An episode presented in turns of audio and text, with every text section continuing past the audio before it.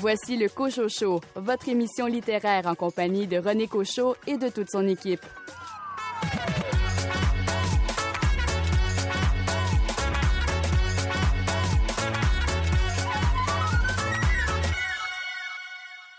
Bonjour tout le monde, je m'appelle René Cochot et j'ai la grande joie d'animer cette émission euh, littéraire avec euh, évidemment mes précieux collaborateurs et mes précieuses collaboratrices.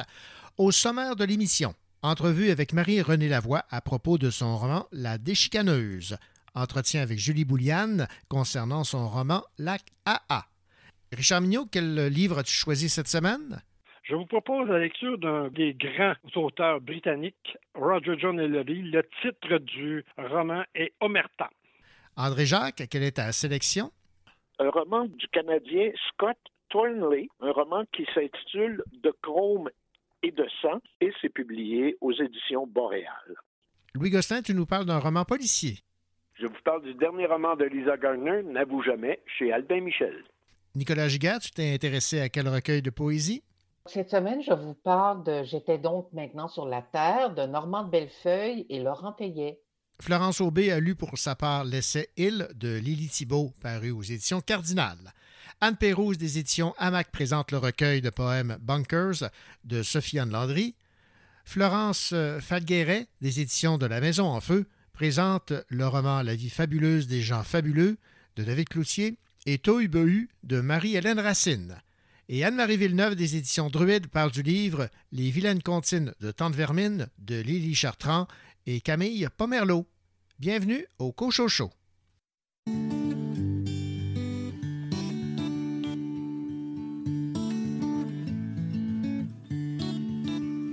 Vendeuse en pause allume morose sa deuxième cigarette.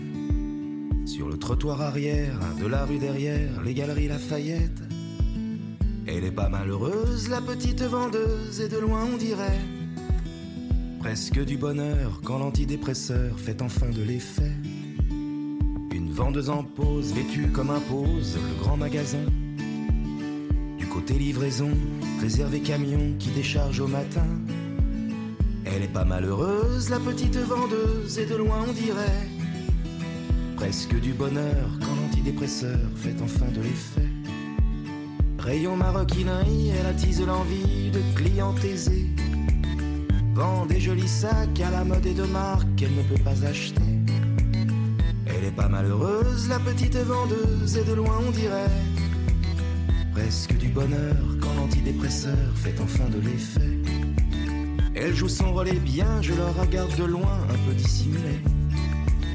Comme j'ai l'air d'un pervers, le vigile me repère, je préfère m'en aller. Elle est pas malheureuse, la petite vendeuse, et de loin on dirait presque du bonheur quand l'antidépresseur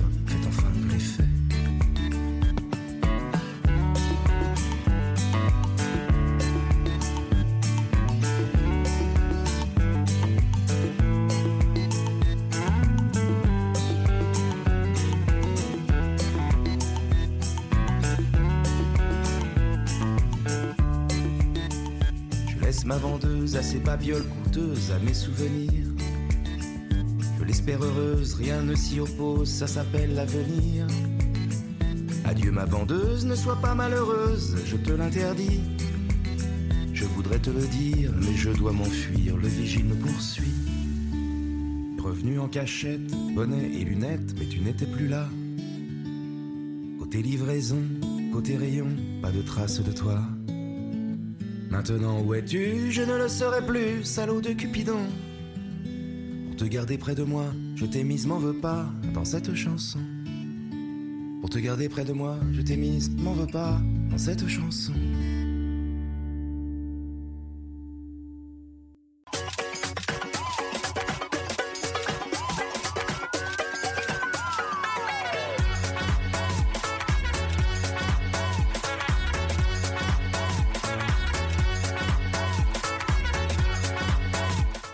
Sur les nouveautés littéraires.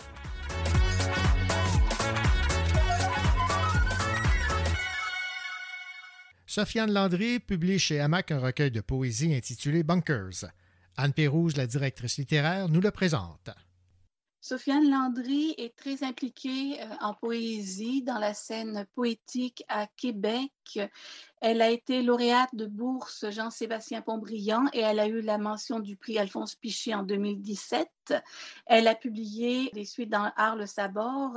Elle a aussi créé avec Mathias Carpula le collectif Épiderme et elle a également participé à Cosmogonie des corps, nos bouches des fenêtres du collectif Les Bourrasques. Donc déjà, on voit que elle est très près du corps. C'est une écriture très physique. D'ailleurs, au mois de la poésie cette année, elle a participé au spectacle La danse des écrivains et des écrivaines. Elle travaille très près du, corps, très près des sens. Et bunker, ce sont des murs, des murs que la société va ériger autour de nous, mais ce sont des murs aussi que l'on peut construire en nous-mêmes, ce qui nous coince, ce qui nous retient. C'est ça, bunkers.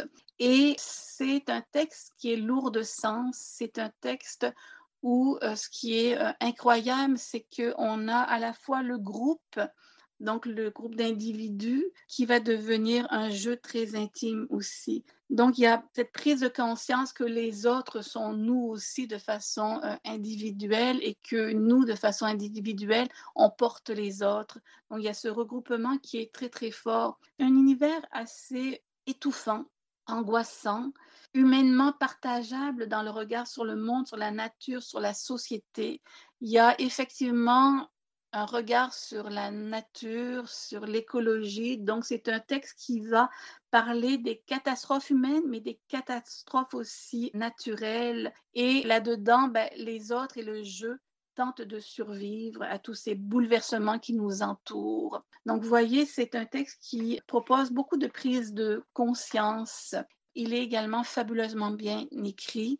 Les images sont troublantes. Il y a des images de noyades, il y a des images de paysages, d'espace. Il y a les images des autres et sa, sa, propre image. Donc, il y a vraiment un champ visuel qui est mouvant. Et c'est une voix unique qui s'impose dans ses propos universels, dans l'unicité. Le regard est vraiment particulier. C'est un texte qui propose beaucoup de prise de conscience, en passant par le beau, en passant par la poésie, donc la beauté du langage et du travail littéraire. Vous venez d'entendre Anne Pérouse des éditions Hamac parler du recueil de poésie de Sofiane Landry intitulé Bunkers. Bonjour tout le monde, mon nom est Richard Mignot et dans quelques instants, je vais vous parler du dernier roman de Roger John Hillary au titre assez parlant de Omerta. À tantôt. Maquillé tous mes traits, j'ai maquillé tous mes traits, j'ai déformé mon portrait. J'ai voulu être une autre, faire de mon corps la poussière, faire de mon corps de la poussière, faire de ma peau un cimetière. Pour y enterrer la balle. Ah, enterrer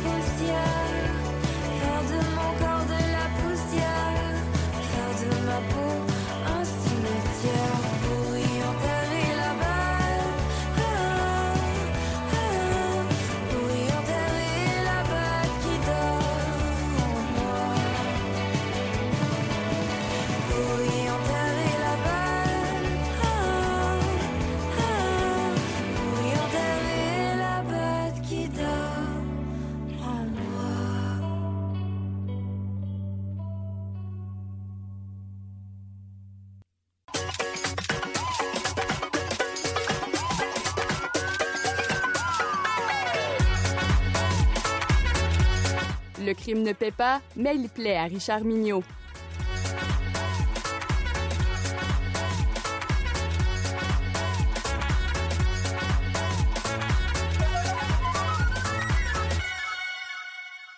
Bonjour Richard Mignot. Bonjour René Cochot, comment allez-vous? Ben, ça va très très bien. Et j'imagine que ça a été la même chose pour vous lorsque vous avez plongé dans la lecture de Omerta. Oui, parce que j'ai quand même, comme beaucoup de, Québécois, j'aime bien ce jeune homme, euh, Roger John Hillary, qui euh, a toujours le dos de nous faire un peu euh, apprécier ses romans noirs. Exactement. Et ce roman noir, il est publié aux éditions Sonatine. Alors, parlez-moi donc de ce roman Omerta de R.J. Hillary. Avec grand plaisir. certains sujets de romans semblent parfois avoir tout donné que la plupart des auteurs en ont tiré le maximum et qui sont à passer à autre chose. Les tueurs en Syrie, l'espionnage durant la guerre froide, la Seconde Guerre mondiale, les nazis. Voilà des terrains où les auteurs et autrices ont intérêt à ne pas trop fréquenter, à moins d'avoir une idée qui sort vraiment de l'ordinaire. Bien sûr, il y a un sujet qui revient souvent, c'est la mafia. Ça en est un autre sujet qui est difficile maintenant de trouver de, de nouvelles voies, mmh. et surtout la mafia new-yorkaise. Alors, c'est avec une bonne dose de scepticisme que, j'ai commencé ma lecture d'Omerta de l'auteur britannique R.J. Hillary. Après ses incursions dans la grosse pomme, on se rappelle ses anges de Manhattan, les fantômes, il plonge directement au cœur de la mafia avec plus de succès que son personnage, comme on le verra dans l'histoire. Une chose m'a aussi un peu agacé, mais que j'ai vite oublié, c'est que ce roman a originellement été publié, donc écrit avant 2006, deux ans avant même la sortie en français de son grand chef-d'œuvre, Seul le silence, le premier roman de Hillary qui est sorti. C'est quand même pas une écriture nouvelle qu'on va retrouver, c'est quand même un livre qui a été écrit il y a 16 ans. Allons vite à l'histoire, parce qu'on va oublier ce, ce 16 ans de décalage. Pendant qu'il mène une petite vie tranquille, sans but ni passion, la sœur de sa mère demande à John Harper de venir tout de suite à New York. Ses parents sont morts il y a très longtemps, quand il était encore tout jeune, mais c'est cette tante, Evelyn Sawyer, et son mari qui l'ont élevé. John Harper est un journaliste dans un obscur quotidien de Miami, qui a connu un certain succès avec son premier roman. Se retrouvera maintenant catapulté au centre d'une bataille de territoire entre deux factions de groupes criminalisés. Il ne sait pas ce qu'il va se retrouver quand il s'en va à New York. Dès son arrivée, il est pris en charge par un vieil ami de la famille, Walt Trigger, et une femme qu'il croit son assistante, Cathy Hollander. Pris en charge, c'est vraiment le mot. L'ami de la famille le loge dans un hôtel luxueux, l'habille chez le meilleur tailleur, l'amène souper dans les plus grands restaurants. Mais, mais qu'est-ce qui se cache derrière tout ça, de cette générosité-là? Des mensonges, beaucoup de mensonges, dans un grand bol d'omerta et de silence. Tout d'abord, il apprend que son père n'est pas mort. Il est présentement à l'hôpital entre la vie et la mort, car il a été pris dans un vol à main armée. Le voleur a tiré sur lui. Premier choc. Commence alors une quête insatiable pour connaître toute la vérité. Qui est véritablement son père? Pourquoi il l'a-t-il abandonné? Pourquoi sa famille ne lui a jamais dit la vérité? Il doit arracher, à force de questions sans réponse précise, des bribes d'informations qui, à chaque fois, l'amènent vers d'autres silences et d'autres mensonges. Puis, il apprend que son père, Lenny Bernstein, est un personnage haut placé dans la pègue new-yorkaise. Deuxième choc. Et cette fois, cette vérité va littéralement plonger au cœur d'une bataille que vous pouvez imaginer assez sanglante. Bien sûr, Hillary décrit avec talent et avec style le milieu de la pègue américaine. Mais quand on connaît l'auteur, on sait qu'il nous en donnera toujours un petit peu plus.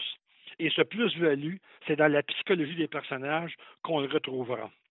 Tout d'abord, le parcours du personnage principal qui, du jour au lendemain, se voit entraîné dans un monde où les codes sont complètement différents, où la norme se définit autour de la violence, du crime et du peu de valeur de la vie humaine. Ce journaliste lambda qui, du jour au lendemain, devient un pion sur un échiquier qu'il ne maîtrise pas.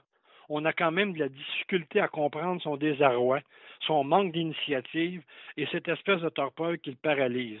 De temps en temps, on a le goût d'y piquer les fesses un peu pour qu'il réagisse.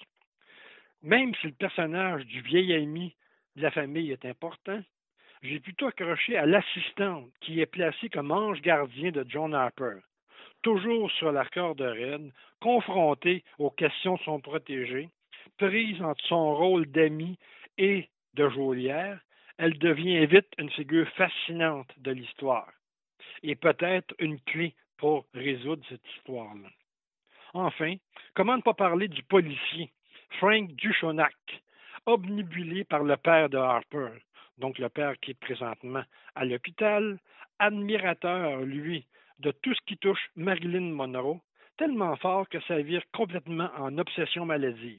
Voilà tout le talent de R.J. Lurie sur plus de 580 pages, mettre au feu une intrigue passionnante, éviter les gros bouillonnements, mais plutôt faire mijoter tout doucement le suspense, mettre sur la table quelques entrées de personnages complexes, des fois les faire mourir, tout en s'attardant à leur motivation intrinsèque et comme dessert, nous concocter une finale explosive avec des rebondissements imprévisibles. L'amateur de roman noir est servi, comblé, son appétit de littérature noire est vraiment achevé, parce que ce diable d'homme sait écrire et que ses traducteurs rendent très bien le style de l'auteur. Roger John Ellery est un maître du roman noir dont il maîtrise tous les codes, et même parfois il s'amuse à les contourner pour notre plus grand plaisir. Si vous êtes amateur de l'auteur, lancez-vous tout de suite dans cette lecture. Si vous ne connaissez pas encore le plus américain des auteurs britanniques, attendez-vous à découvrir un écrivain qui vous emberlificotera avec grand plaisir. Je vous souhaite une très bonne lecture et ce bon voyage à New York. Merci beaucoup, Richard. Merci beaucoup. À la prochaine.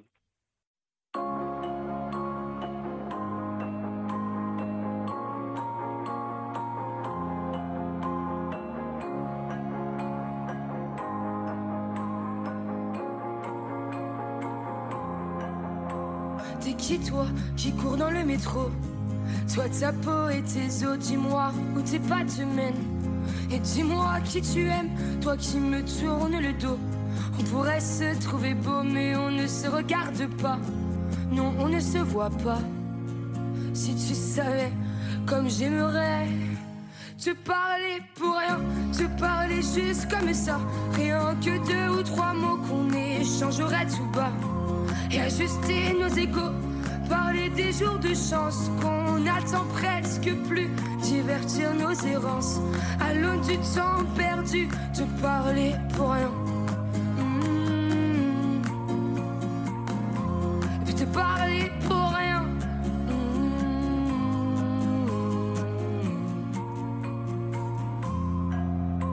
T'es qui toi? Est-ce que t'aimes la vie un peu? Est-ce qu'elle brille dans tes yeux? Est-ce que tu sens ce goût amer? Et si on parlait de ton père Toi qui marches dans la rue Toi que je ne vois presque plus Dis-moi si je te suivais Dis-moi où est-ce qu'on irait? Si tu savais comme j'aimerais Te parler pour rien Te parler juste comme ça Rien que deux ou trois mots qu'on échangerait tout bas Et ajuster nos égaux Parler des jours de chance qu'on attend presque plus. Divertir nos errances à l'aune du temps perdu. Te parler pour rien. Mmh. Puis te parler pour rien. Mmh.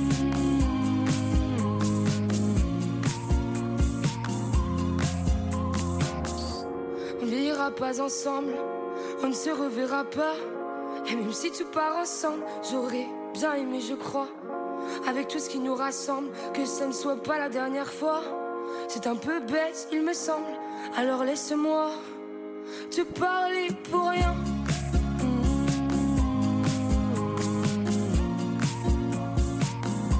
Puis te parler pour rien.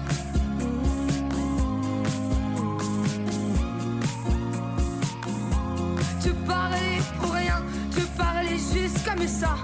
Rien que deux ou trois mots qu'on échangerait tout bas. Et ajuster nos égaux. Parler des jours de chance qu'on attend presque plus. Divertir nos errances. L'aune du temps perdu. Te parler juste comme ça. Accorder nos silences. Qu'ils se taisent rien qu'une fois. Qu'ils nous laissent une chance de construire un monde nouveau. un qu'on n'espérait plus. Ton unique drapeau serait l'amour absolu.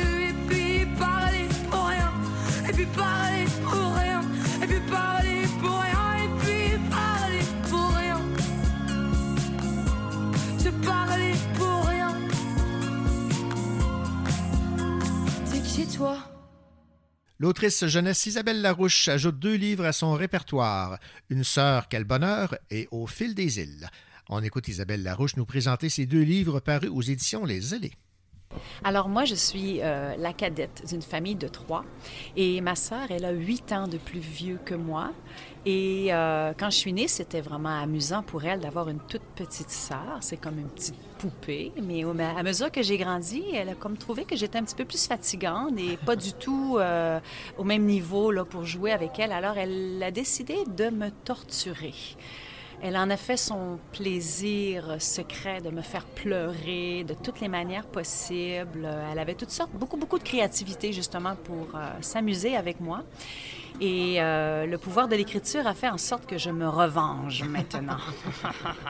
Alors, quelle forme prend cette revanche? C'est-à-dire que je vais raconter tout ce qu'elle m'a fait de zéro jusqu'à l'âge de 12 ans, jusqu'à ce que j'atteigne l'âge de 12 ans.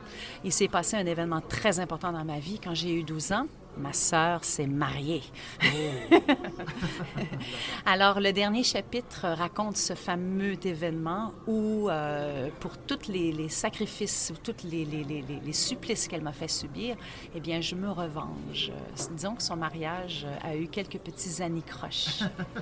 Et ce livre-là euh, nous amène beaucoup, beaucoup de moments de tendresse aussi, parce qu'évidemment, la relation entre deux sœurs, ça peut être pas toujours facile, mais il y a beaucoup de moments où on, on s'aime très, très fort et ça paraît entre les lignes. Alors, il ne faut pas euh, se laisser influencer par la page couverture de Guillaume de Mers, où on voit ma sœur euh, machiavélique euh, à- debout derrière moi avec toutes sortes d'instruments de torture, parce qu'en réalité, il y a quand même des moments qui sont beaucoup plus doux.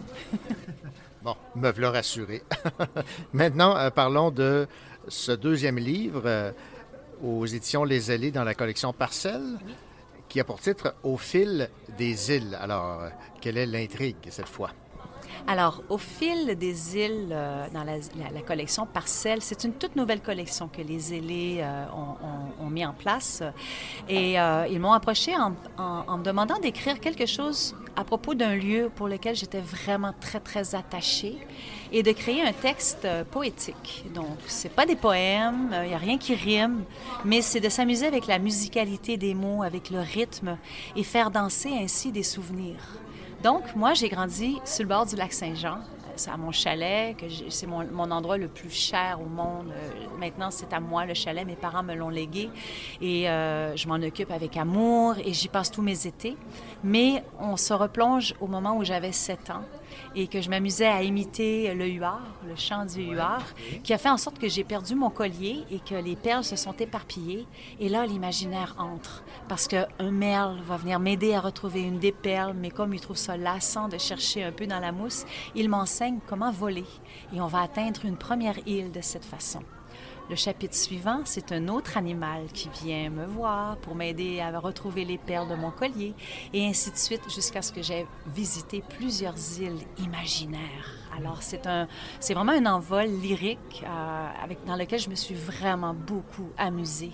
Et euh, oui, c'est ça, c'est des souvenirs d'enfance. Et le cri du huard, Isabelle, vous êtes encore capable de l'imiter? Vous voulez que je vous l'imite? Attendez, je vais peut-être m'éloigner un peu du micro parce que c'est fort, un huard. Hein? Wow, c'est à s'y méprendre. Et est-ce que je pourrais euh, vous demander, Isabelle, de lire quelques extraits de votre livre, question que le- les gens aient une idée là, de, de votre plume? C'est le tout début. Je me lève au premier rayon du soleil. Un merle chante à tue-tête sous ma fenêtre. Debout, gazouille-t-il. Sans réveiller mes parents, je sors discrètement en pyjama.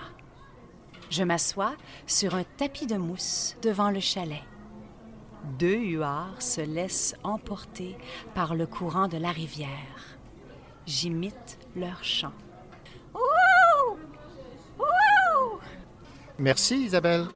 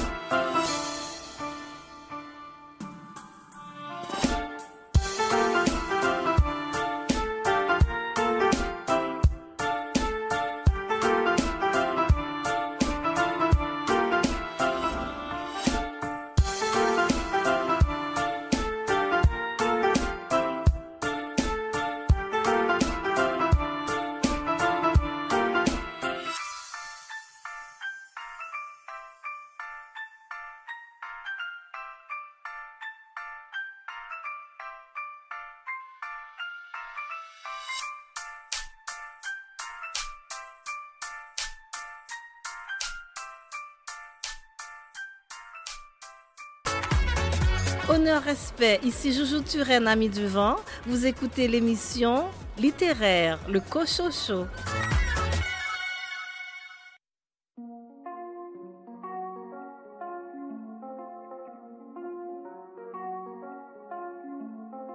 Ce soir je rentre seul comme hier, avant-hier. L'impression que le monde me regarde de travers. Il fait si froid dehors, soleil, tu es où? Ah si seulement je pouvais lui rendre les coups. Lui rendre les coups. Je me rappelle des conseils que donnait mon père. Regarde à gauche et à droite juste avant que tu traverses. Oui, mais papa, tu sais, je regarde partout, même en l'air. J'avais pas prévu le coup, mes ennemis sont derrière. Mes ennemis sont derrière.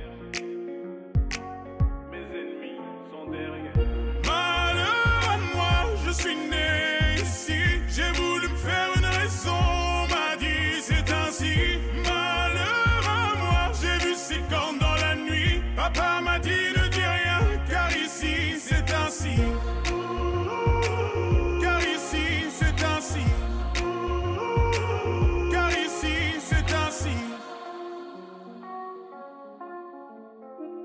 La paix ne dure que le temps qu'ils rechargent leurs armes. Le changement n'est qu'un projet, je l'ai vu sur la table. Mieux vaut être téméraire pour espérer une trêve. Non, ne dis plus un mot, je dessine mes rêves.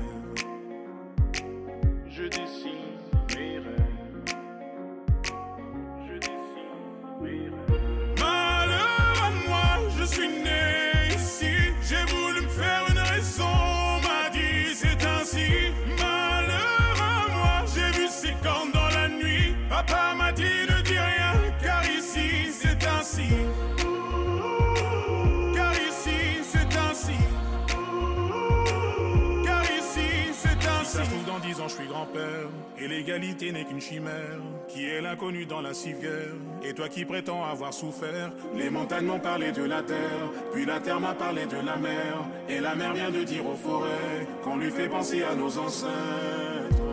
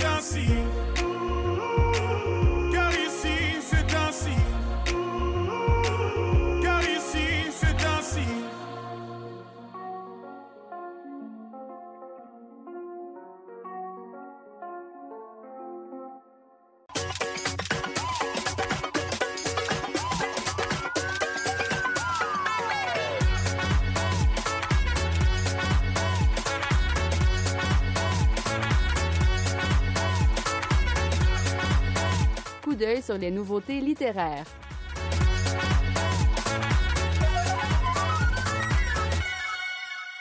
David Cloutier signe chez les éditions de la Maison en Feu le roman La vie fabuleuse des gens fabuleux. Léo, Mylène et Jessica affrontent leurs démons sans peur de tabou, avec un humour tranchant et une grande humanité. On écoute Florence Falgueret, co-éditrice des éditions de la Maison en Feu. David Cloutier est primo-romancier. Par contre, il a fait ses armes dans Urbania, donc euh, on peut le lire dans les médias depuis quelques années.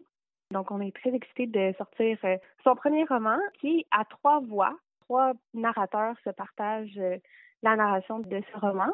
Premier personnage qui porte le nom de Mylène, c'est donc une actrice bien implantée dans le milieu euh, artistique québécois, une actrice dans la quarantaine, mais qui va être confrontée euh, à sa propre euh, grossesse. Donc, euh, elle est, elle est enceinte puis elle ne sait pas qu'est-ce qu'elle veut faire avec son bébé.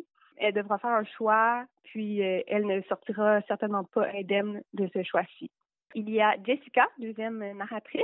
Jessica qui est maquilleuse professionnelle.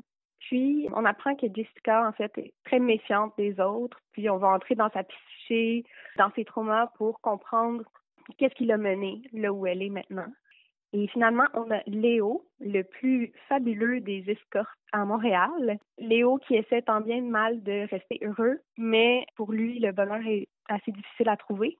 Donc euh, voilà les trois personnages qui sont reliés de plusieurs façons différentes. Puis tout au long de la lecture, euh, le lecteur est entraîné à retrouver les liens, voir qu'est-ce qui lie les personnages. L'auteur, David Cloutier, utilise un ton humoristique tranchant.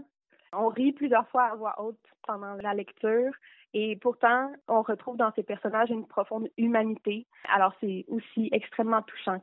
Vous venez d'entendre Florence Falgueret, coéditrice des éditions de La Maison en Feu, présenter le premier roman de David Cloutier intitulé La vie fabuleuse des gens fabuleux.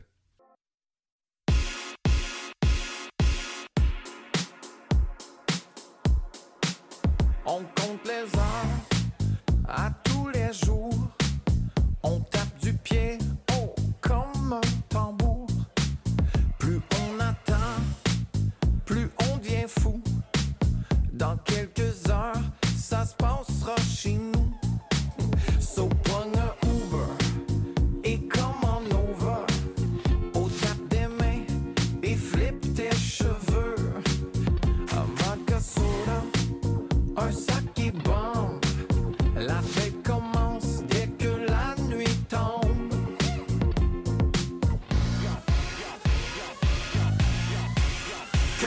Que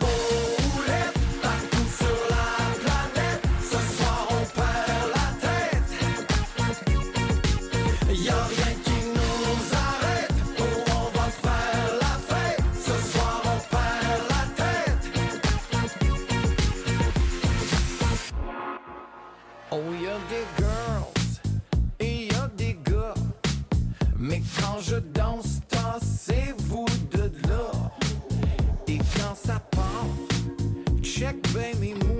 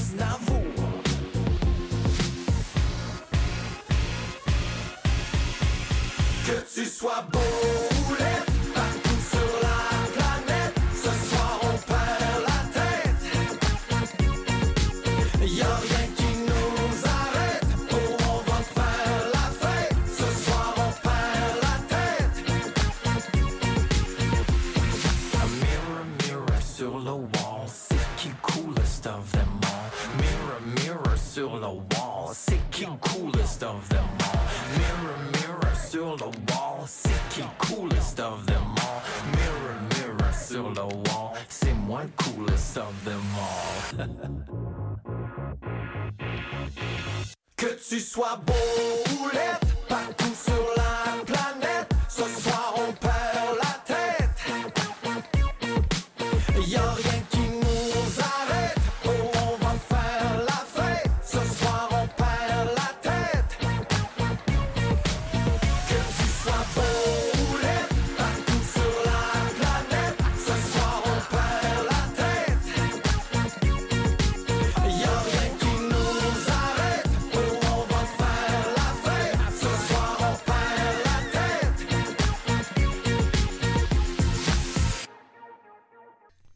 connaissez-vous déjà, Diane Delaunay, ce personnage qui apparaît pour la première fois dans le roman Autopsie d'une femme plate, est de retour. En effet, l'autrice Marie-Renée Lavoie nous ramène le sympathique personnage de Diane dans son roman Boire et déboire d'une déchicaneuse paru chez XYZ. Dans ce nouveau roman, Diane accepte un contrat temporaire de responsable de la synergie des équipes professionnelles et numériques, rien de moins, un rôle de déchicaneuse en quelque sorte inventé par les ressources humaines que son amie Claudine lui offre. Voici l'entrevue que m'a accordée Marie-Renée Lavoie.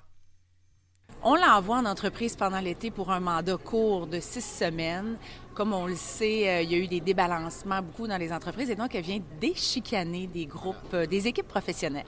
Et euh, elle va servir de bras droit à sa meilleure amie Claudine qui, elle, est la directrice évidemment des ressources humaines. Donc, elle agit un peu comme Oui, comme bras droit, pas officiellement comme euh, elle n'a pas nécessairement les compétences encore. Elle va les acquérir, elle va aller se former, mais bon, pour l'instant, euh, à la dure. D'où le boire et déboire, parce qu'évidemment, euh, tout marche pas comme euh, elle le veut tout de suite. Puis c'est pas contrairement à ce qu'on pense, parce qu'on sait des chicaner, euh, des chicanes de famille, euh, des chicaner des petits dans des cours d'école, que ça se passe exactement comme ça en entreprise. Donc. Bon, disons qu'il y a certaines situations qui causent euh, bien des, soucis, entre autres cet employé hypersensible où on demande le d'un bureau complet. Oui, parce qu'il faut, euh, quand on déchicane ou quand on gère du personnel, il y a, il y a toutes sortes de situations, les situations, les triangles amoureux, les fameux triangles amoureux qui sont partout. Ça peut avoir l'air euh, puéril euh, des fois, comme Dominique Tardif disait, les, euh, les, les- les espèces de chicanes, des fois, nous donnent l'impression qu'on est dans une cour d'école. On, on vieillit pas tant quand on devient adulte. Les chicanes sont à peu près les mêmes, mais ça se se double à ça peut-être certaines euh, certaines notions de bon de de- d'anxiété de, de maladies euh, réelles fictives diverses bon on est des adultes c'est complexe un adulte euh, il y a tout un bagage il y a toutes sortes de, traumatismes. Il y a des maladies qu'on connaît très mal dont celle-là de l'hypersensibilité. Donc j'avais envie de mettre un personnage pour forcer un peu ma Diane à être confrontée à quelque chose qu'elle connaît pas puis euh, montrer que c'est pas simple, essayer d'avoir une éthique professionnelle par rapport à des choses qu'on ne connaît pas. C'est là où euh, les limites de la formation sont. C'est pour ça qu'elle va demander au patron j'ai besoin de formation. On peut pas aborder euh, les sujets sensibles. On sait qu'on est là-dedans aujourd'hui et c'est partout et ces, ces sensibilités-là, ben il faut les gérer, il faut apprendre à. Et donc euh, j'ai choisi une hypersensible plutôt sympathique qui va, euh, qui va. Puis en fait, on, on- ça me permettait aussi de montrer le, le petit travers de Diane qui est euh, ces espèces d'élan de, colère qu'elle a avec sa masse depuis le tome 1. Elle a une espèce de rage intérieure qui sort en je détruis d'habitude. Au début, c'était les meubles la belle-mère. Là, ça devient, c'est elle apprend ce qu'elle a sous la main. Mais ça reste une autre forme d'hypersensibilité. C'est ce qu'elle va dire à, Nathalie, euh, euh, la, fille qu'elle doit accompagner dans ce problème-là. Elle va dire, ben, je pense pas que tu es folle. Regarde-moi ce que je fais. Je écrase mes talons hauts parce qu'il faut que je fasse quelque chose. On a chacun nos affaires. C'est ça. C'est là où euh, l'idée de ouais, il va falloir que je me forme arrive dans le roman quelque part. ouais. Vous vous êtes fait plaisir dans les différentes situations qui sont euh, véhiculées dans, votre roman. Oui, beaucoup. Ça, je suis obligée de l'avouer, évidemment. Puis, je voulais un peu ratisser large. On a des problèmes euh, d'ego chez des créatifs. Bon, on a les problèmes informatiques. On a ceux qui s'espionnent, qui se volent des idées. On a les fameux triangles amoureux dont je parlais. Donc, euh, balayer, il y, a- y a tellement, tellement de choses. J'avais une liste d'à peu près 125 euh, possibilités de... Euh, je suis allée avec ceux que j'avais envie de développer, évidemment. On aurait pu faire un tome très, très long avec cette histoire-là. L'idée, c'est pas d'ennuyer le lecteur avec... euh, on comprend, on évoque que, oui, il y a des, toutes sortes de situations. Ça reste, euh, je pense, je l'espère, peut-être, le- l'espèce de dynamique Claudine et Diane et le noyau familial et le lien, euh, même le lien à Limoilou dans les ruelles et tout, l'espèce d'attachement. On a Madeleine aussi qui va qui va quitter le portrait malheureusement et tout ça. Donc, euh, c'est ça, un noyau euh, comme tout le monde. En fait, on, la job qu'on ramène chez nous, qu'on souhaiterait laisser là-bas, mais qui finit par revenir, mais euh, qui envahit pas tout à fait dans le meilleur des mondes, dans nos univers personnels. Et parmi les personnages de votre euh, roman, Marie-Renée Lavoie, il y a évidemment les Ostimanes. Ah non, oui, les Ostimanes, on les aime beaucoup. Puis là, le, le- le sacre finit par euh, s'atténuer à force de connaître le nom. On entend moins le hostie dans Ostiman, qui sont, les espèces de personnages, euh, le décor, sont là en filigrane dans tout, mais des fois, on me demande, ah, pourquoi ceux-là? Le Limoilou de mon enfance, même, de- même plus tard, on a toujours une espèce de faune qui reste dans les ruelles, une espèce de, de monsieur là qu'on connaît, le frère de l'autre, de ah c'est le cousin d'eux. Ils sont là depuis toujours. Euh, ils hantent les ruelles, mais surtout ils les protègent aussi. C'est comme les, les gars, on sait dans mon enfance, je savais toujours que il y avait le monsieur, bon, moi c'était monsieur Roger à côté, puis un tel, un tel. Il y a toujours des, des yeux qui, euh, qui sont là parce que les gens vivent beaucoup dehors, dans leur porte de garage ouverte ou dans la... Il y a comme cette, euh, cette garde rapprochée là qui n'en est pas officiellement une, mais qui est là. Donc, euh, oui, les estimants qui vont euh, servir un peu plus, qui vont même avoir une part euh, dans une histoire un peu plus sentimentale, parce qu'on découvre que ce sont des, c'est des déménageurs à la retraite, en fait, qui ont les dos remplis d'hernies et autres, et qui peuvent à peu près rien faire d'autre à l'âge qu'ils ont que de prendre des petites frites dans la ruelle. Et ouais, je les aime beaucoup, mais je me suis attachée. On m'en parlait beaucoup aussi. J'ai dit, ben, en fait, ça vient cautionner le droit de ramener des personnages. Des fois, on se dit, ah, je les garderai. Puis si on les aime, on dit ah ben je vais me permettre vraiment de les garder. Fait voilà, mes estimales.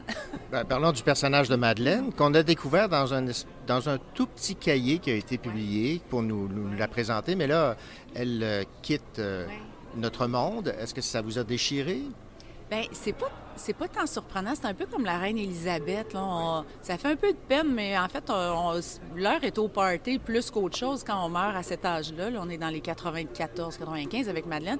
En fait, on l'a découverte dans le deuxième tome, dans le Diane demande un recomptage, parce que Diane elle restait juste à côté de l'école, puis Diane était allée l'aider à retirer un tapis qui était euh, plein de pistes de chat et de et donc euh, qui était là un peu euh, bon et, dans ces Diane n'est pas sortie du bois ils vont aller passer une fin de semaine au chalet avec Madeleine mais qui très, très fragile, aurait peut-être pas dû sortir, mais bon, ça lui a fait du bien. Et euh, logiquement, là, à un moment donné, c'était pas une femme qui était en forme, euh, complètement autonome et tout. Euh, puis j'ai vécu ça il y a pas très longtemps, quelques années à peine avec ma grand-mère, 99 ans, trois quarts, qui, qui finit dans un foyer, mais encore, toute sa tête est J'étais allée voir l'infirmière pour demander, euh, on a fait le saut, on pense qu'ils sont éternels, ces gens-là. j'ai demandé à l'infirmière, bon, euh, est-ce qu'elle va prendre du mieux? Euh, elle était partie à rire. Elle m'avait dit, mais madame, qu'est-ce que vous voulez qu'ils prennent du mieux? Le cœur est fini, les reins sont finis, tout, la, tout est fini. Là, j'avais regardé à rien. C'est vrai. Pourquoi on, s'accroche, on a cette idée-là quand on aime les gens, c'est comme ça. Mais j'avais trouvé ça beau, madame. Ça, oh, ça peut pas aller mieux. Ma, ma Madeleine, je la regardais, je me disais, bah, je vais faire une sortie euh, un peu comme celle de ma grand-mère qui est morte. Tous les organes ont mort d'épuisement en même temps. On l'a juste laissé aller. On s'en souhaite une de même, peut-être pas aussi tardive, mais quand même. Euh, puis la phrase de Madeleine dans son lit de mort, quand Diane vient se coller à elle, puis on fait juste la laisser, elle dit euh, Ça a été long ça a été long. Parce que quand on vit jusque-là, le nombre de deuils qu'on a fait, on a enterré euh, ma grand-mère a enterré euh, la moitié de ses enfants, euh, tous ses frères, ses sœurs, etc. À un moment donné, c'est c'est quoi la quantité de deuil qu'on peut faire pour hein, le, pour bon, j'avais envie de la laisser partir. Ça lui faisait du bien, mais à moi aussi. D'une certaine façon. Laissons-la aller, là, c'est bon, elle est contente. Elle avait trouvé ça long, c'est fini, ça se passe bien. Bon, c'est un peu romancé, on s'entend? On, on voudrait, oui. Bon, il y, a des expressions qui sont utilisées. Il y en a une que je connaissais pas. Je sais, vous l'avez inventée ou quoi? Fond short? Un fond de short, oui. Ça, c'est une expression que je travaillais dans la restauration. Euh, c'était comme l'insulte suprême. Le fond de short, c'est le fond de bobette, finalement. Tu sais, quand tu, peux traiter de quelqu'un de trop de cul, tu peux le traiter de toutes sortes de... Mais si tu dis fond, c'est pire encore. C'est comme, ouais, c'est un de, de, mes amis avec qui je travaillais, euh, qui s'appelle Christian, qui euh, avait inventé, on l'avait trouvé fort coloré, assez graphique et euh, qui faisait la job. Et il n'y a pas beaucoup de monde qui se mérite ce nom-là, mais quand, quand on mérite le nom fond de short, c'est... Euh, ça va pas bien, oui. Puis là, évidemment, on est dans, on est à Limoilou, on est avec un univers coloré. On aimait ça dans la petite île vieux. Je m'étais permis d'en mettre euh, pas mal, mais évidemment, c'est toujours d'évoquer une langue, la langue vernaculaire, avec bon, tout ça, toute sa vulgarité, etc. Pas d'en mettre trop, mais de temps en temps, un petit fond de short de même, graphique. Pourquoi pas? Est-ce que Diane revient ou euh, pour l'instant, euh, vous jonglez à la possibilité d'un quatrième tome? Bien là, je suis un peu, je sais pas si je peux dire coincé, parce que Dominique Tardif, quand il a présenté le roman à la rentrée, il a dit Nous voici le dernier tome de Diane, la finale. J'ai fait, là, j'ai appelé mon éditrice, j'ai dit Hey, première nouvelle que j'en ai, c'est le dernier. Elle a dit Ben, si tu veux en faire d'autres, on en fera d'autres.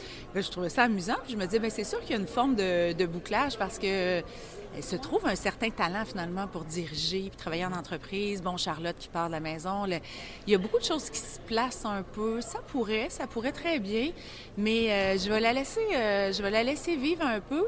Mais il n'y a absolument rien qui va nous empêcher d'aller faire euh, des petites nouvelles à la Diane. N'est pas sortie du bois, à revenir avec des petits, peut-être sortir avec des, certains des personnages de cette fresque-là, puis aller les développer un peu en parallèle, même revenir dans le temps ou aller se faire un été. Diane je volerai pas les idées à Amélie Dubois, le Médiane et Claudine en voyage ou quelque chose. Ben, on pourrait se faire des. Euh, c'est infini avec euh, mon duo Diane et Claudine. Euh, c'est pas, c'est pas fermé. Puis le monde de la fiction, ben, il vit tant qu'on veut bien, même si on dit ah. c'est un ton final, peut-être pas. On verra. Des fois, on écrit du sérieux, puis on y revient, puis ça nous fait du bien. On verra. On verra. Voilà. Ben, merci beaucoup, Marie-Renée Lavoie. Merci beaucoup à vous. Ici Louis Gosselin. Dans un instant, je vous parle de N'avoue jamais de Lisa Gardner chez Albin Michel.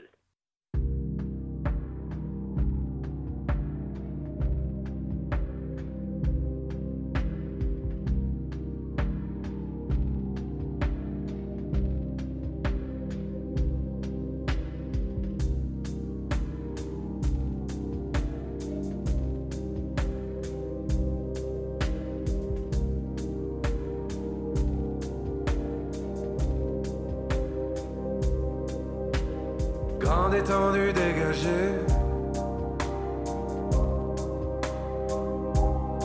Des siècles durant, ici les flammes ont brûlé. Aujourd'hui persistent, bains affres du brasier. Des siècles durant, cicatrices de longue été. l'étendue dégagée. Des siècles durant, ici les amours sombrés. Aujourd'hui persistent, bers affres du brasier. Des siècles durant, cicatrices de longue été. Et tu fuiras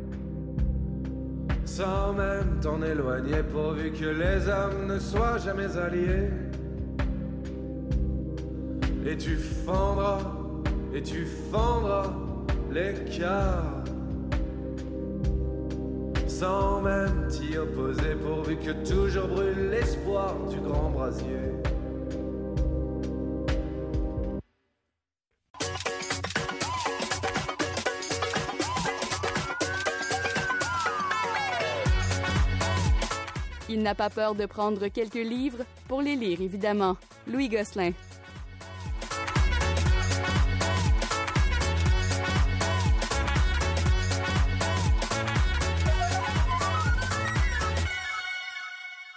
Bonjour Louis. Bonjour René. Louis, vous vous faites euh, avoir à chaque fois, lorsque vous voyez un Lisa Gardner, vous le prenez, vous le lisez et vous le chroniquez. C'est la même chose chaque année, on dirait. c'est comme, le jour de la marmotte. Là. Oui, c'est ça. Euh, cette fois-ci, Lisa Gardner vient de sortir un roman qui s'appelle N'avoue jamais. C'est chez Albin Michel.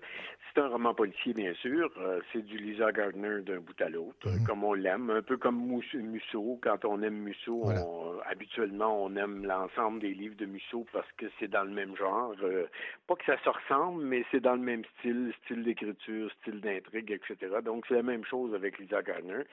La mise en situation, c'est la suivante. Il y a un homme qui est abattu de trois coups de feu à son domicile.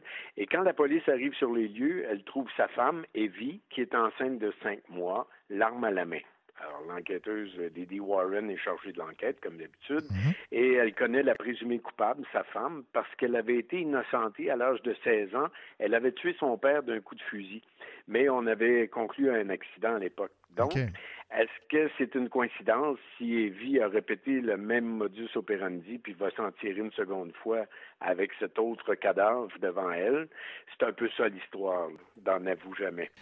J'aime beaucoup l'écriture de Lisa Gardner. C'est toujours un page turner. On a hâte d'arriver à la conclusion. Elle est allée différemment, par exemple, cette fois-ci. C'est que chacun des chapitres porte le nom d'un des personnages qui tantôt donne sa version des faits, tantôt raconte un épisode passé de sa vie, euh, qui a rapport au meurtre toujours, bien sûr. Alors l'histoire avance, mais dans un autre style. Plutôt que d'avoir un récit linéaire, ben, on fait plusieurs détours. C'est intéressant comme démarche. Les thèmes développés sont toujours bien fouillés, palpitants. Un bon Lisa. là. Un bon Lisa. Merci Louis.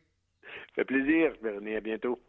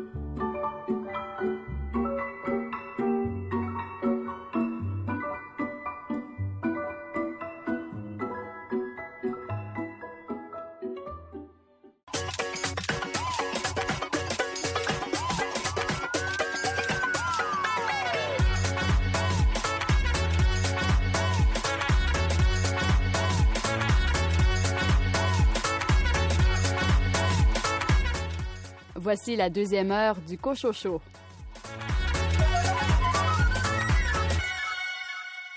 Au sommaire de cette deuxième partie d'émission, une entrevue avec Julie Bouliane à propos de son roman Lac AA. Nicolas Giguère, quel recueil de poésie as-tu choisi cette semaine? Cette semaine, j'ai choisi de vous parler du recueil Demeure de Jean-Sébastien Huot. André Jacques, quelle est ta sélection? Un roman du Canadien Scott Thornley, un roman qui s'intitule De chrome et de sang et c'est publié aux éditions Boréal. Florence Aubé a lu l'essai Il de Lily Thibault, paru chez les éditions Cardinal. Florence Falgueret des éditions de La Maison en Feu présente Tohu Bohu de Marie-Hélène Racine. Et Anne-Marie Villeneuve des éditions Druide parle du livre Les vilaines comptines de Tante Vermine de Lily Chartrand et Camille Pomerleau. Bonne deuxième heure. Rien ne nous oblige et rien ne nous retient de quitter ces vestiges vers un autre méridien. Que tu me corriges si je nous mène à rien avant que la peur nous fige en panne de lendemain.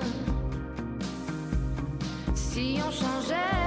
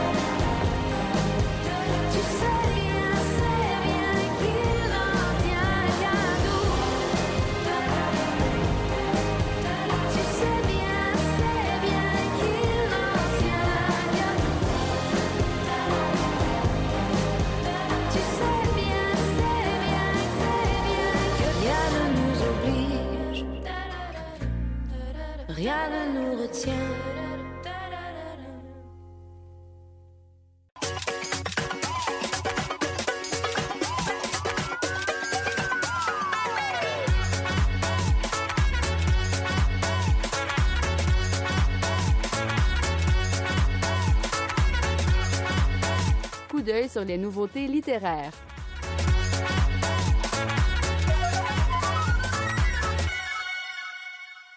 Lily Chartrand et l'illustratrice Camille Pomerleau publient chez Druide l'album Les vilaines comptines de Tante Vermine.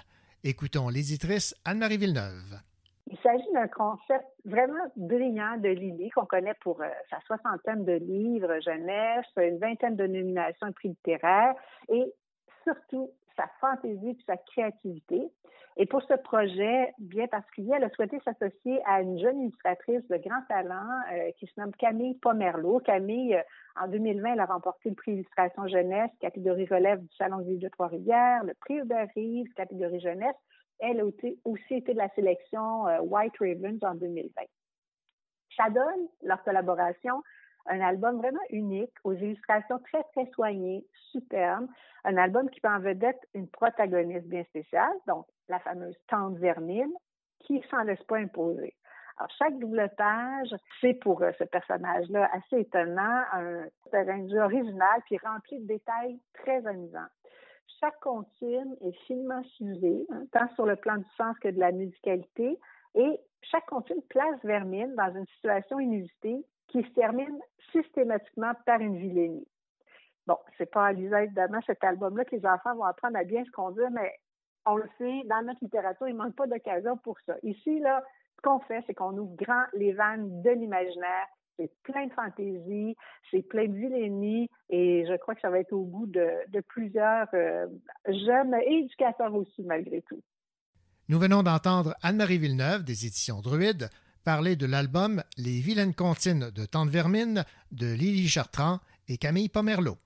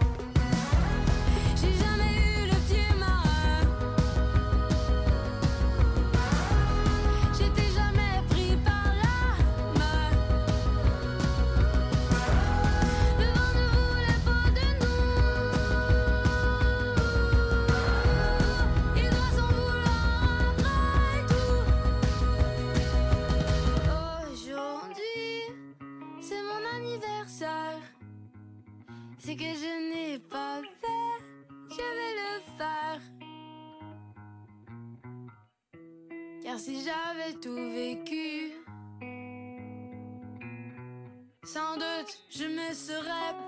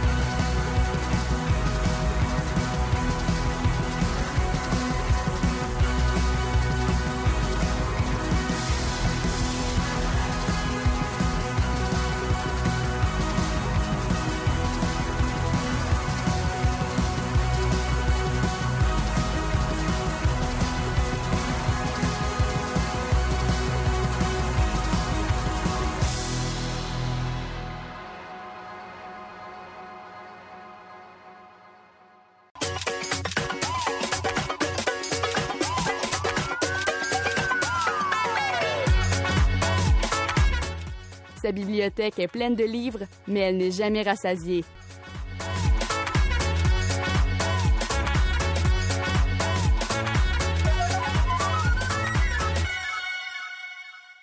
Bonjour Florence. Bonjour René. Florence, euh, moi je connais euh, Lily Thibault comme euh, actrice, mais je découvre qu'elle est également autrice et poète. Vous êtes tombé en amour avec son livre qui a pour titre Il, au pluriel, Amour et autres élans. Je sais que vous aimez beaucoup la, la poésie, les belles plumes. Alors, parlez-moi de celle de Lily Thibault. Son livre est d'ailleurs publié chez Cardinal. Lily Thibault, en fait, c'est oui, c'est une actrice, mais c'est ça, c'est tout récemment là, une, autrice. C'est son premier livre. Puis, c'est illustré aussi par Francis William. Donc, ça m'a fait du bien de voir des illustrations parce qu'on dirait que, bon, quand je pense illustration, je m'imagine automatiquement euh, un livre jeunesse. Euh, mais non, euh, pas nécessairement. Donc, euh, Il, c'est une œuvre composée de fragments poétiques. Comme tu l'as dit, René, c'est poétique, c'est sensible, c'est doux, ça me plaît, c'est une belle plume. Ça émerge d'émotions, surtout d'amour. Puis chaque page s'enchaîne sans nécessairement suivre celle d'avant. Donc, euh, c'est vraiment, c'est pas une histoire. En fait, je pense que c'est cette structure-là que j'ai aimé le plus dans le livre parce qu'on peut s'arrêter dans notre lecture, on peut aller se faire un thé puis revenir 30 euh, minutes plus tard sans avoir perdu le sens, sans devoir lire les 15 pages précédentes pour se remettre euh, dans un roman, par mm-hmm. exemple. Mm-hmm. Donc, on peut facilement ressentir l'émotion derrière la plume de Lily, puis euh, derrière les illustrations, ce qui fait que c'est facile de s'y accrocher, oui, mais de aussi s'y raccrocher. Puis, en fait, on connaît tous le sentiment d'être amoureux, ce qui fait que c'est une lecture complètement dégagée d'incompréhension. On peut tous euh, se mettre dans les mots, dans les paroles et dans les, dans les images. Ouais, J'aime beaucoup la, la forme de, de, de, ce livre, publié chez, chez Cardinal aussi. Hein? Oui, vraiment, euh, c'est tout petit, hein? c'est mm-hmm. vraiment tout petit. Je l'ai lu pendant ma semaine de relâche en une heure, peut-être une heure et demie, là, mais j'ai replongé ma tête euh, souvent depuis, pas parce que j'avais mal compris euh, des, des, bouts, mais simplement pour revivre des passages puis des émotions qui sont réparties. Il y a quelques passages teintés de fragilité, mais toute la délicatesse, euh, puis la sincérité d'un sentiment nouveau est cultivée dans le livre. Donc, on, observe tout au long une certaine lueur, un certain espoir, puis une forte envie d'aimer. C'est très nostalgique, c'est doux, c'est beau. C'est c'est impossible, je te le dis, René, c'est impossible de finir ce livre-là, puis le déposer, puis le ranger, puis de ne pas y retourner après. Là, ça se laisse très bien traîner sur une table à café. D'accord. Bon, alors l'émotion euh, se dégage de ce livre. Oui, oui. Puis je, vais être honnête, là, après avoir lu beaucoup de littérature classique euh, mhm. des 17e et 18e siècle, c'était son à l'université, là, euh, les fragments de Hill, ben, m'ont fait du bien. Ça, m'a fait du bien, un peu de douceur, un peu de vérité. C'est léger comme lecture, étant donné que c'est un livre euh, assez petit, je l'ai dit, mais le sujet reste super personnel, puis délicat tout au long des pages, ce qui rend l'œuvre, oui, légère, mais très réfléchie aussi. Euh, il y a de l'humour parfois, mais c'est assez bien dosé pour que l'ensemble demeure bien situé là, dans, dans, le spectre euh, de la poésie, de la douceur. Il n'y a rien de, de déplacé. Moi, j'ai trouvé que tout était indispensable. Puis, c'est ça, on en reveut, on en reveut, on en reveut, on en reveut. En tout cas, moi, j'en ai voulu. Puis, j'ai vraiment hâte de voir ce que Lily Thibault euh, va écrire dans le futur, les prochaines émotions qu'elle va pouvoir mettre en mots. J'ai bien hâte de, de m'y plonger. Bien, on espère évidemment que ce ne sera pas là sa seule œuvre, qui se résume ainsi ce recueil de fragments poétiques explore avec sensibilité et humour la fulgurance de l'amour, l'amour qui chavire, l'amour qui dure, l'amour qu'on imagine, l'amour qui blesse, l'amour paisible, l'amour de soi. Je le recommande à 100 Alors, ce recueil, il a pour titre Il, au pluriel, Amour et autres élans, de Lily Thibault, chez Cardinal. Merci beaucoup, Florence. Merci, René. Bonjour, ici André Jacques. Aujourd'hui, je vais vous parler d'un roman de Scott Thornley, un écrivain canadien-anglais. Le titre, c'est De chrome et de sang et c'est publié aux éditions Boréal.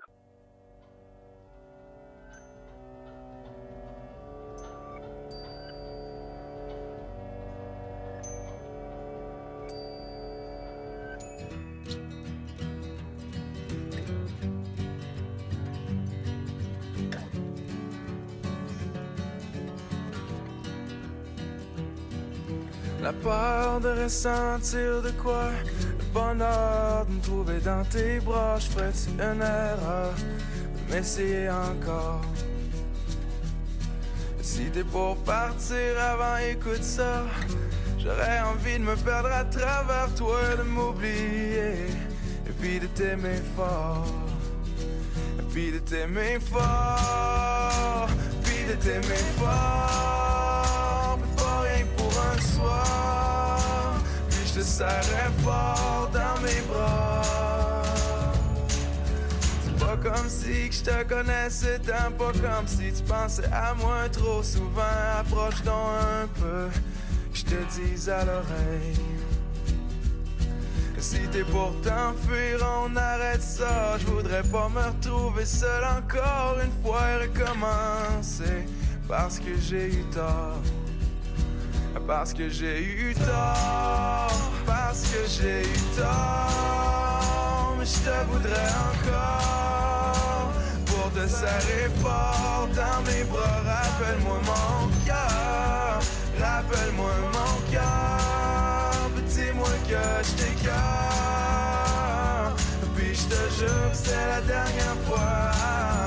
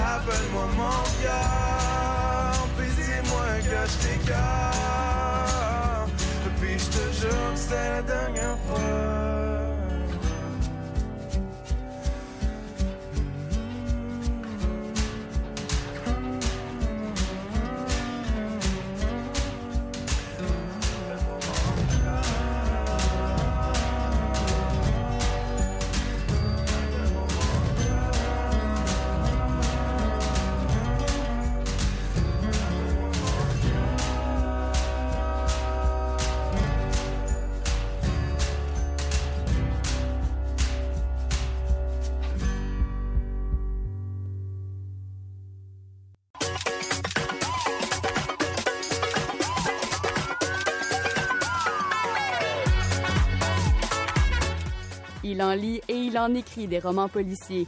André Jacques.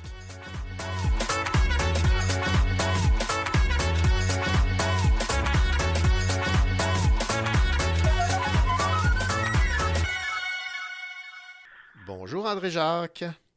Bonjour René. Vous avez découvert, André, un auteur Oui. canadien anglais. Scott Thornley, qui a écrit un roman qui s'appelle De chrome et de sang, dont la traduction est publiée à Montréal aux éditions Boréal. Bon, alors ça se passe euh, en Ontario, dans Oui. une ville fictive, mais qui nous fait penser un peu à, à Ben, Hamilton. c'est ça. Qui- hein? ça se passe dans une ville fictive qui s'appelle Dundurn, mais qui fait penser évidemment à Hamilton, d'autant plus que Hamilton est la ville natale de Thornley. Euh, bon, Thornley est né là, il vit euh, maintenant à Toronto et dans le, sud-ouest de la France, donc euh, il doit parler français. Alors, il a fait une série, une série de romans policiers qui mettent en scène l'inspecteur McNeice, N-E-I-C-E. Il y a quatre volumes publiés en anglais. Le premier qui a été publié en français s'appelle Mémoire brûlée et il a été publié chez Boréal en 2021 aussi. Et ça, c'était euh, celui-ci de Chrome et de Sang, et le deuxième qui est publié, toujours chez Boréal, qui a créé d'ailleurs une nouvelle collection de polars qui s'appelle Boréal Noir, qui est très belle d'ailleurs, et euh, il inaugure un peu cette, euh, cette maison. Alors, je résume rapidement l'intrigue. Il y a trois histoires qui vont tomber sur le bureau de notre inspecteur McNeese, des histoires qui se déroulent donc à Dundurn, dans cette petite ville imaginaire. La première, c'est qu'on découvre les cadavres de sept personnes sur une ferme en banlieue, un peu à l'extérieur de la ville. Euh, ce sont des motards qui, de toute évidence, sont décédés lors d'un règlement de compte euh, entre bandes rivales ou quelque chose du genre.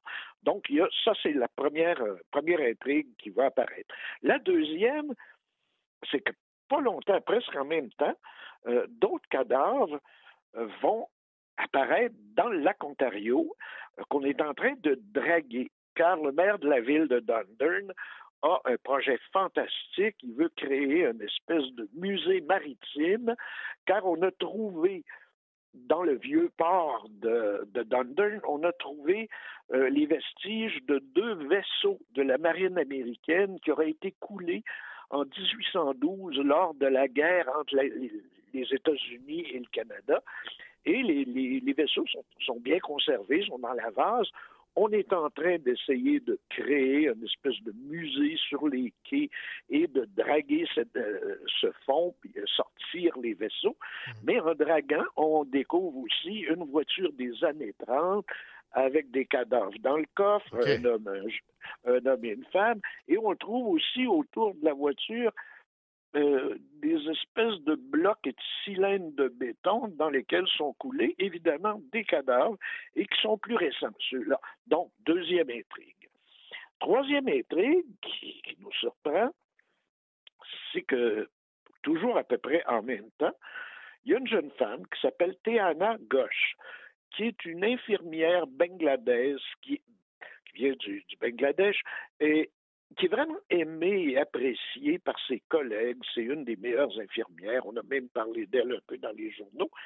Et elle va être sauvagement attaquée et tuée euh, à grands coups de couteau euh, près de, la résidence de sa mère et tout ça. Et sur, elle va être marquée d'un signe, d'un svastika, d'un- d'une croix gammée. Alors évidemment, ça laisse supposer que c'est un crime raciste et tout ça. D'autant plus que presque quelques, jours plus tard, une autre jeune femme qui s'appelle Léa Nam, qui est, d'origine coréenne, qui est une coureuse de l'équipe euh, de l'université, euh, va aussi être attaquée par un type armé d'un couteau qui, elle, elle va être blessée, mais elle va réussir à s'en tirer, puis un peu à décrire le type. Ensuite, une troisième, Samora Aploun, qui est une étudiante en médecine euh, qui vient d'Afrique du Sud et qui va, elle, être assassinée aussi euh, comme, comme la première. Donc, euh, l'évidence est là, c'est un tueur en série, c'est des crimes racistes et tout ça. Alors, on le voit, notre McNeese a du pain sur la planche. Ouais. Heureusement, par contre, il va retrouver son ancienne collègue. Alors moi, j'ai, comme j'ai pas lu le, le roman précédent, je ne connaissais pas cette ancienne collègue qui s'appelle Fiza Aziz et qui est musulmane et qui, bon, suite à des, à un moment donné, il y avait des choses qui s'étaient passées euh, au poste de, de, de Dundurn. Elle avait lâché ça pour devenir euh, professeur en criminologie à l'Université d'Ottawa.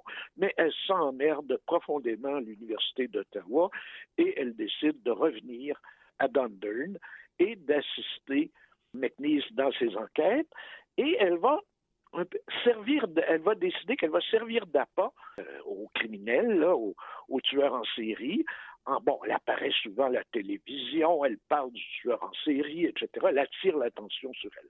Donc, on le voit, je ne vous, je vous donne pas tout, mais le lecteur, parce que c'est quand même un roman assez consistant. Ouais, c'est une là, brique, de- hein, ouais. oui, oui, euh, 500 pages. Mhm. Le lecteur se demande un peu est-ce que toutes ces histoires-là vont finir par se rejoindre? tu sais? Euh, sans vendre la mèche, je vous dirais qu'il y en a deux qui se rejoignent assez bien et tout ça. Alors, euh, je passe un peu à la, à la critique. C'est un excellent polar. Moi, je trouve qu'on ne connaît pas suffisamment euh, les auteurs canadiens anglais de polar. Mais je dirais que c'est l'inverse. Le Canada anglais ne nous connaît pas très, très bien, Aussi, nous, ouais. auteurs québécois. Alors, c'est malheureux, mais c'est comme ça. Et il y a de grands auteurs. Je pense que Tonley en est un. Il y a un style extraordinaire, un style rapide, vivant, beaucoup de rythme. Euh, sans doute aussi une très bonne traduction de, de, de M. Éric Fontaine, qui est un Québécois. Et j'aime beaucoup euh, que les auteurs canadiens anglais soient traduits par des Québécois. Parce que les Français, des fois, nous arrivent avec des traductions euh, qui font frémir. Là. Alors, c'est très bien traduit. L'autre chose que j'ai beaucoup, beaucoup apprécié, c'est que le roman nous montre la violence de notre époque de notre époque et de notre pays aussi. Euh, ça se passe au Canada. Bon, euh, il nous montre la mafia, bon, qui contrôle des contrats publics. Bon, on parle ici du musée, puis de, bon, l'industrie du béton et tout ça. Nous montre aussi tout le milieu très violent des moteurs criminels avec des guerres de gangs entre moteurs du Québec et moteurs de l'Ontario, etc il nous montre les, les, tares comme euh, sociétales, comme le racisme, la xénophobie, bon, à travers les meurtres. C'est un auteur à découvrir. Ben, merci beaucoup, André, pour euh, cette euh, découverte. De rien, de rien.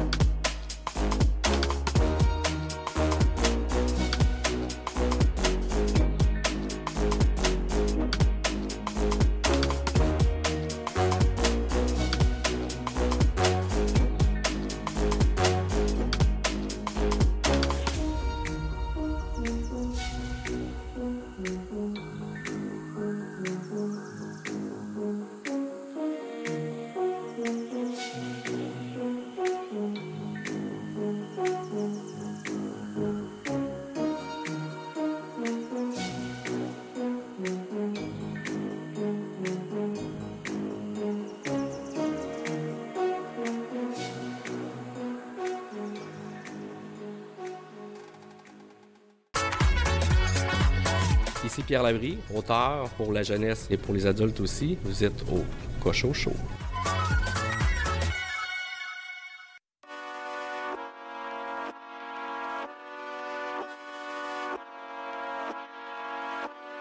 Maman, il faut que je te parle. J'ai la gorge qui me serre quand ils font pas bon ta part. Mes frères me font des misères. D'un pas, ça me fait mal. Ce bleu ne date que d'hier. Tu t'entêtes à me répéter que c'est normal. J'irai voir ailleurs. Tant pis, moi, j'irai voir ailleurs. C'est tout. J'irai voir ailleurs. Tant pis, moi, j'irai voir ailleurs. Et puis c'est tout, tout, tout. Bonjour, madame la CAF. J'ai besoin de votre aide, diplômé mais sans taf. Je me retrouve dans la merde. À moi que je couche dehors, une chambre ferait l'affaire. Ne me faites pas croire que ce n'est pas de votre sort. J'irai voir ailleurs. Tant pis, moi, j'irai voir ailleurs. C'est tout. J'irai voir ailleurs. Tant pis, moi, j'irai voir ailleurs. Eh, excuse-moi, messieurs. T'es vieux, mais pas si moche. On pourrait marcher à deux. Le temps que je me rabiboche, je te demande pas la vie de rêve, mais t'en vendrai un peu. Juste le temps que je me relève, je te jure après, j'irai voir ailleurs. Je te jure, moi, j'irai voir ailleurs. Promis, j'irai voir ailleurs. Je te jure, moi, j'irai voir ailleurs. Je vous en supplie, patron. Y'en a que pour quelques semaines, après il naîtra le con, ira chez sa marraine. Trop besoin de mon pourboire, c'est pour ça que je me saigne. Mais si vous êtes sûr, certain que c'est trop tard, j'irai voir ailleurs.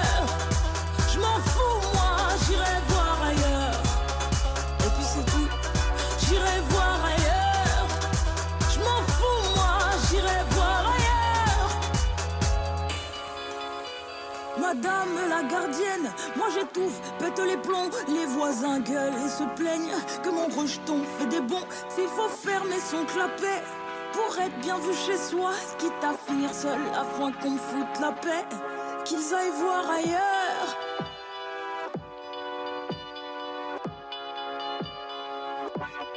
Qu'ils aillent voir ailleurs.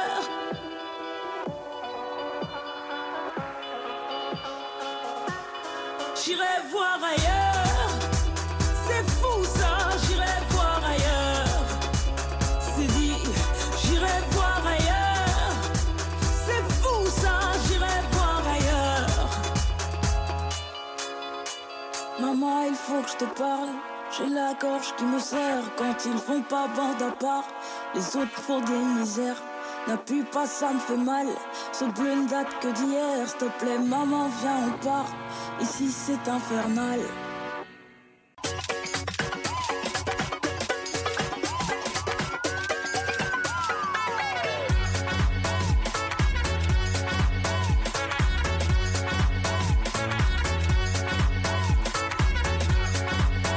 Coup d'œil sur les nouveautés littéraires.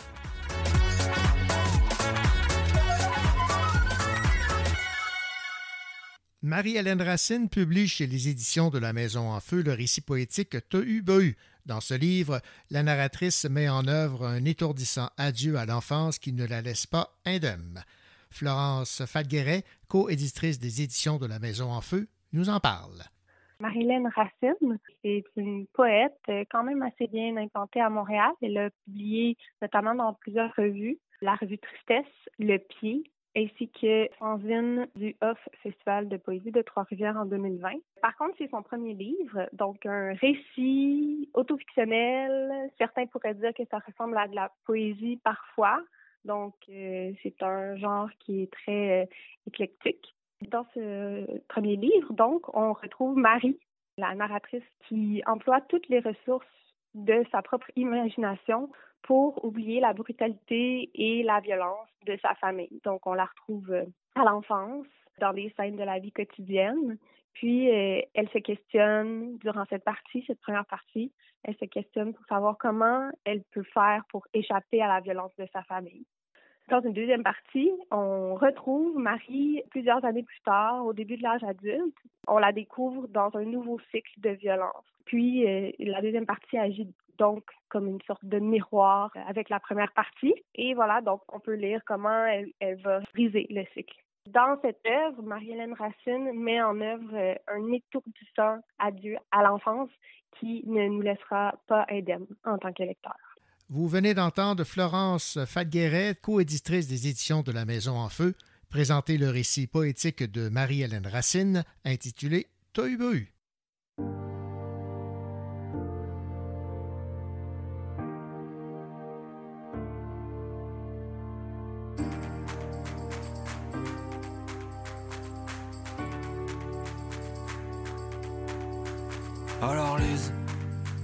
ce soir, on est parti.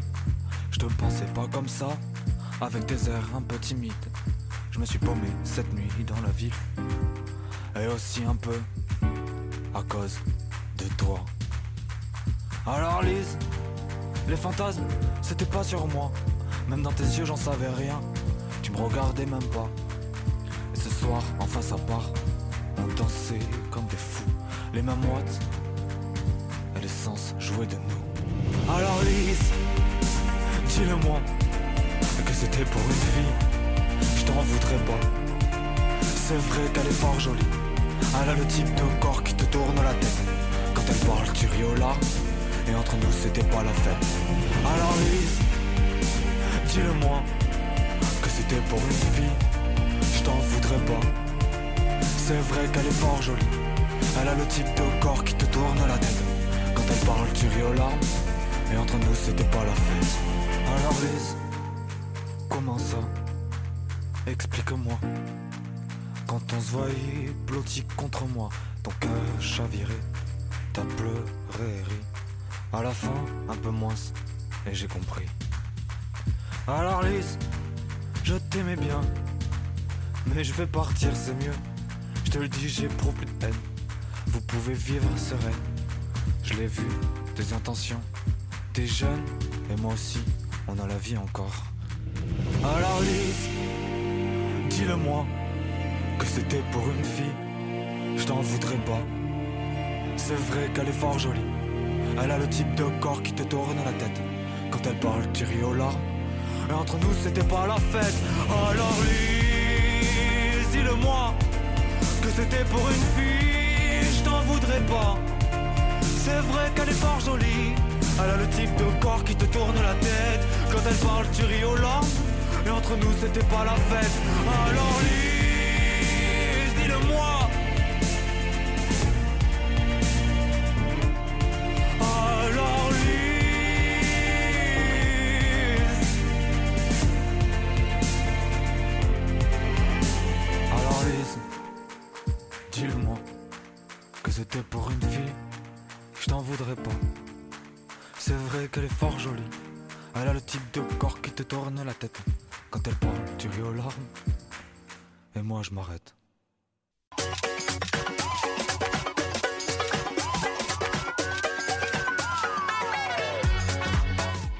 auteur et il s'occupe de la section des critiques chez Lettres québécoises. Nicolas Giguère.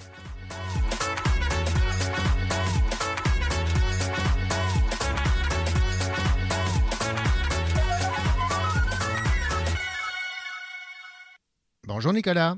Bonjour René. Nicolas, on va s'intéresser à un recueil de poésie qui a pour titre J'étais donc maintenant sur la Terre. Alors parlez-moi des auteurs et de ce que vous avez apprécié de ce recueil. C'est un livre de Normand Bellefeuille et de Laurent Teillet. D'ailleurs, ce n'est pas la première fois que Normand Bellefeuille écrit des livres à quatre mains, si j'ose dire. Il l'a déjà fait avec Corriveau, avec Louise Dupré, entre autres. Donc, on sent que chez lui, c'est une pratique vraiment extrêmement intéressante et nourrissante. En fait, ça vient vraiment nourrir sa poétique.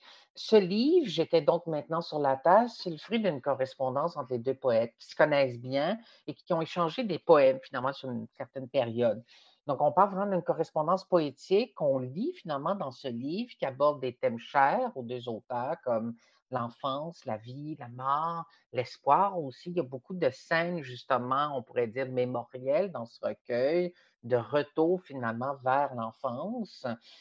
Sur les pages de gauche, on lit les poèmes de Normand Bellefeuille et en miroir, sur les pages de droite, on a ceux de Laurent Teillet. Et c'est une correspondance agrémentée des photos, justement, qu'a prise Laurent Teillet, qui est aussi un artiste en art visuel. Donc, on lit deux auteurs, oui, deux voix, dont celle de Bellefeuille, qui est peut-être plus lapidaire et ramassée que jamais, mais un seul univers de mon point de vue, tant les poétiques des auteurs, leurs univers sont intimement liés. C'est un recueil vraiment de résonance, finalement, de correspondance, où l'un, donc, où un auteur répond toujours à l'autre. Un livre, de mon point de vue, impeccable, du point de vue de sa présentation matérielle, comme toujours d'ailleurs au Norois, qui nous ont habitués à des livres de qualité, mais peut-être encore plus depuis que les nouvelles éditrices, Mélissa Labonté et Charlotte Francœur, sont en poste. Merci, Nicolas. Ça m'a fait plaisir, René. OK, là, on dit UO ou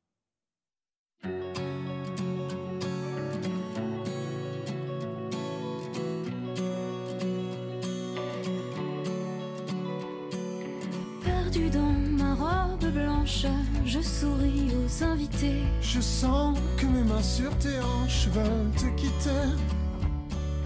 Trop tard pour mettre les voiles, je vais devoir t'embrasser. Je sais, je suis ton idéal, mais j'aimerais, mais j'aimerais me passer de toi.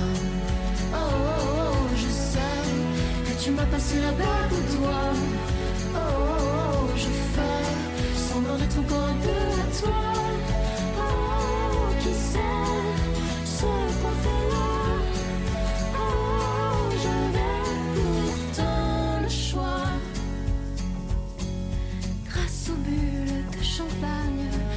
Souris sur les photos. Personne ne voit que je m'éloigne, je fais le beau.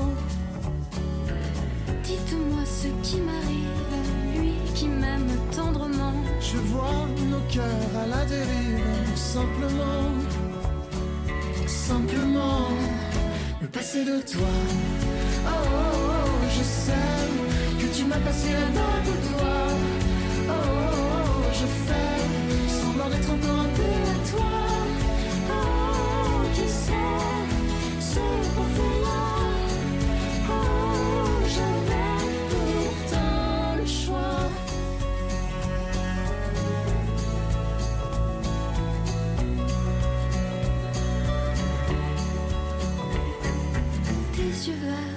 Tes visages.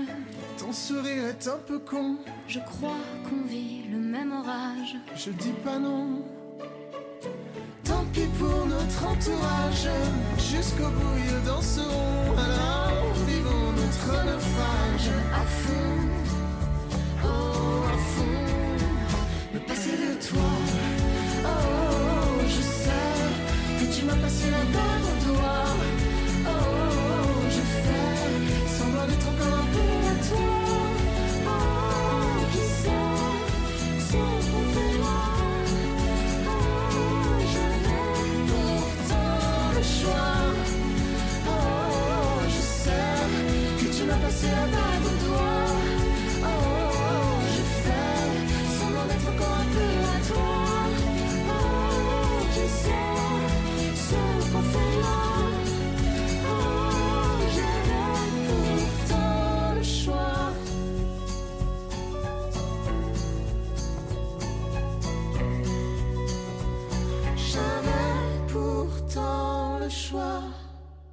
L'autrice saguenéenne Julie Bouliane signe aux éditions du Bouclier le roman Lac AA.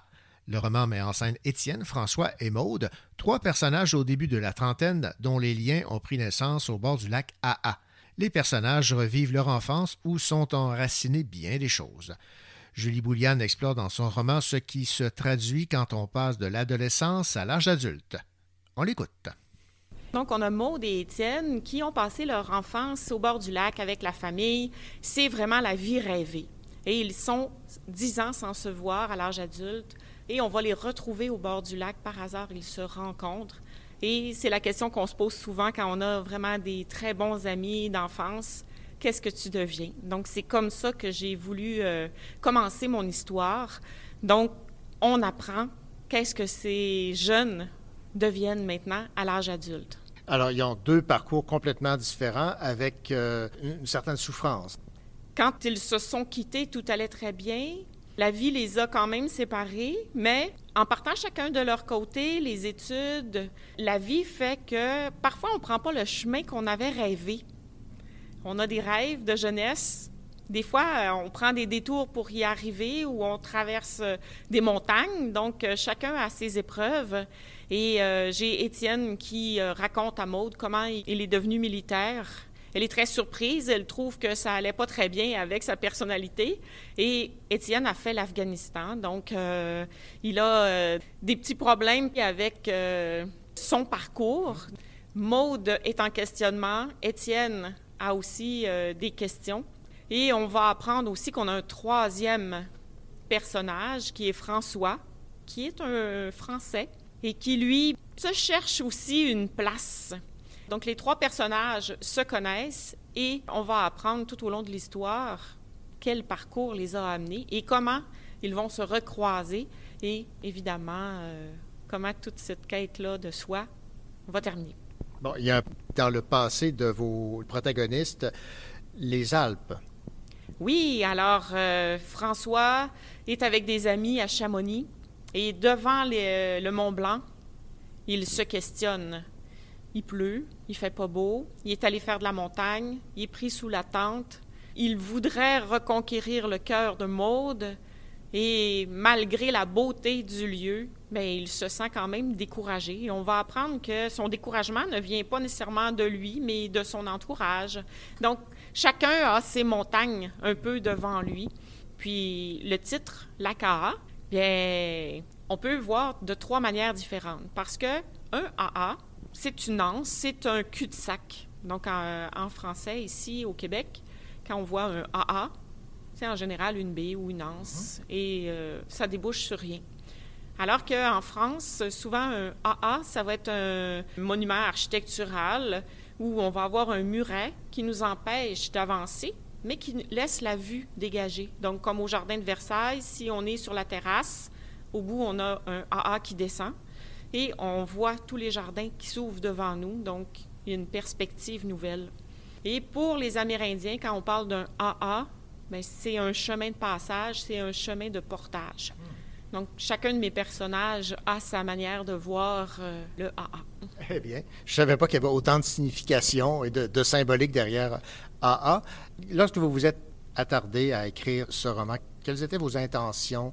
J'ai commencé à écrire ce roman-là. C'est mon deuxième roman. Le premier, je l'avais. euh, ça se passait en Afrique du Nord, donc en Tunisie, parce que c'était mon premier roman et j'avais peur du jugement des gens autour de moi. Donc, je voulais pas faire d'erreur. J'avais mis ça le plus loin possible. Donc, euh, c'était une belle quête, mais non pas ancrée dans ce que moi je suis et dans mes racines. Alors là, je suis allée directement dans mes racines. Le Lacasse, c'est le camping de mon enfance. Donc, je connaissais très bien ce lac. Et euh, pour moi, bien, c'était le bonheur de l'enfance, alors que les questionnements bien, viennent plus tard. On se questionne. On rêve tous d'aller ailleurs. Quand on vieillit, quand on grandit, on, veut explorer. Et euh, les expériences de vie nous façonnent. Et c'est ce que je voulais montrer dans ce roman-là. Donc, euh, on voit les personnages, mais on voit aussi en arrière-plan leur famille, chacun. Il y a tous les liens, les racines qui se tissent dans ce roman-là. Les personnages sont-ils inspirés de gens que vous avez côtoyés? Évidemment, les- il y a toujours euh, quelques grains de sable de un ou de l'autre. Euh, on s'amuse parfois à mettre en scène des vrais personnages. Euh, Dans cette histoire-là, j'ai mon père. Je l'ai mis directement sur le bord du lac. Pour moi, c'était un peu euh, lui rendre hommage. Donc, euh, ceux qui vont lire le livre, il ne fait pas vraiment partie de l'histoire, mais il est là. On le voit passer. mais pour les personnages, je connais personne intimement, je connaissais personne qui avait fait l'Afghanistan. Mais comme je suis de Saguenay, euh, à la baie, on a la base militaire de Bagotville et les militaires, on les côtoie régulièrement. Donc, euh, j'ai des amis, leurs enfants ont fait la guerre et euh, ça me touchait ces, histoires-là parce qu'on n'en entend jamais parler. Alors, c'est c'est pas un, un livre sur la guerre, c'est juste que le personnage a ce vécu-là et je tenais à ce que ça soit présent dans mon roman. Eh bien, fort intéressant. Julie Bouliane, merci beaucoup. Je rappelle le titre de votre roman, Lac AA. C'est aux éditions du Bouclier. Merci. Merci beaucoup à vous.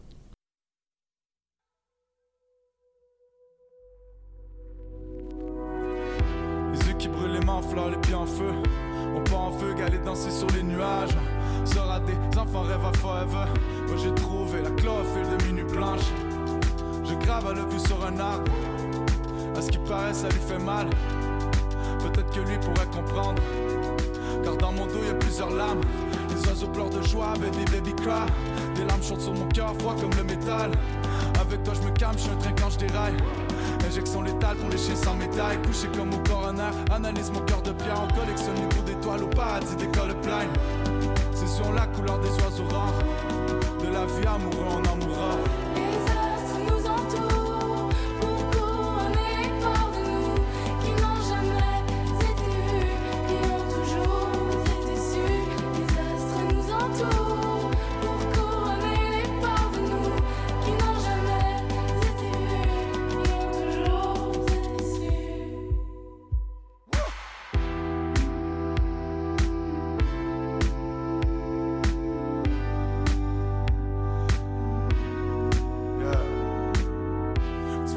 La vie et te sors le de love. Mais je pense que j'ai le devil dans mon blood. Dis-moi comment on va, spin le temps qu'on a. Moi je voir ce vaste monde des yeux d'un astronaute. On a le destin des shooting stars. Nuit étincelante et journée noire. Le monde brûle, brûle dans nos yeux géants. Regard bleu, bleu, triste comme l'océan. Dans mes poches, je garde quelques gouttes de pluie. Et quelques pièces de soleil pour les roses des rues. Y a encore trop de rhum de fumée dans mes nuits. Mais la vie est si belle quand son corps est nu. Poison, vous les taille jeunes. Le vent dans les voiles, le plomb dans les ailes. Entouré de fantômes, ils croient que je marche seul. Les yeux dans les astres, on rêve en réel.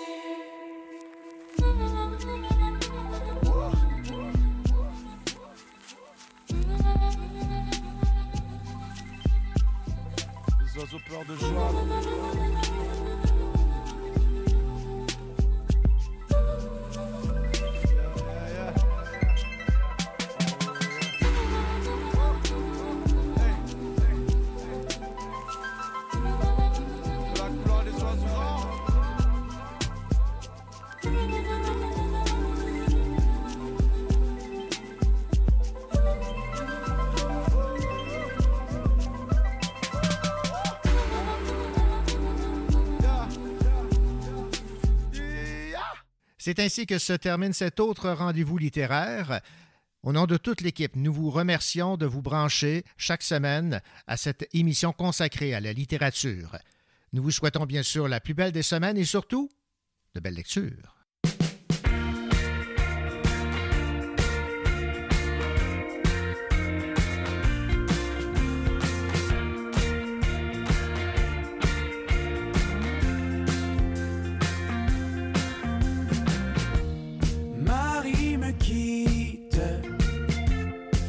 Je suis amoureux d'elle malgré tout. Elle me répète qu'elle et moi ne formeront jamais un tout.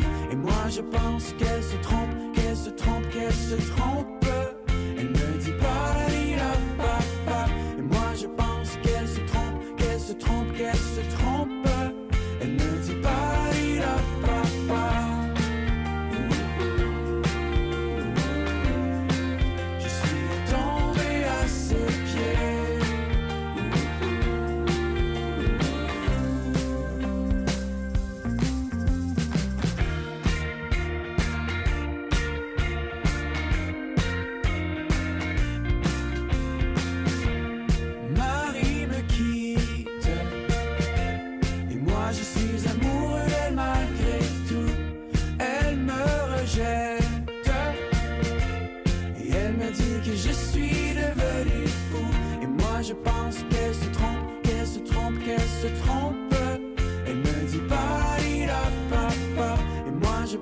qu'elle se trompe, qu'elle se trompe, qu'elle se trompe. Elle me dit pas.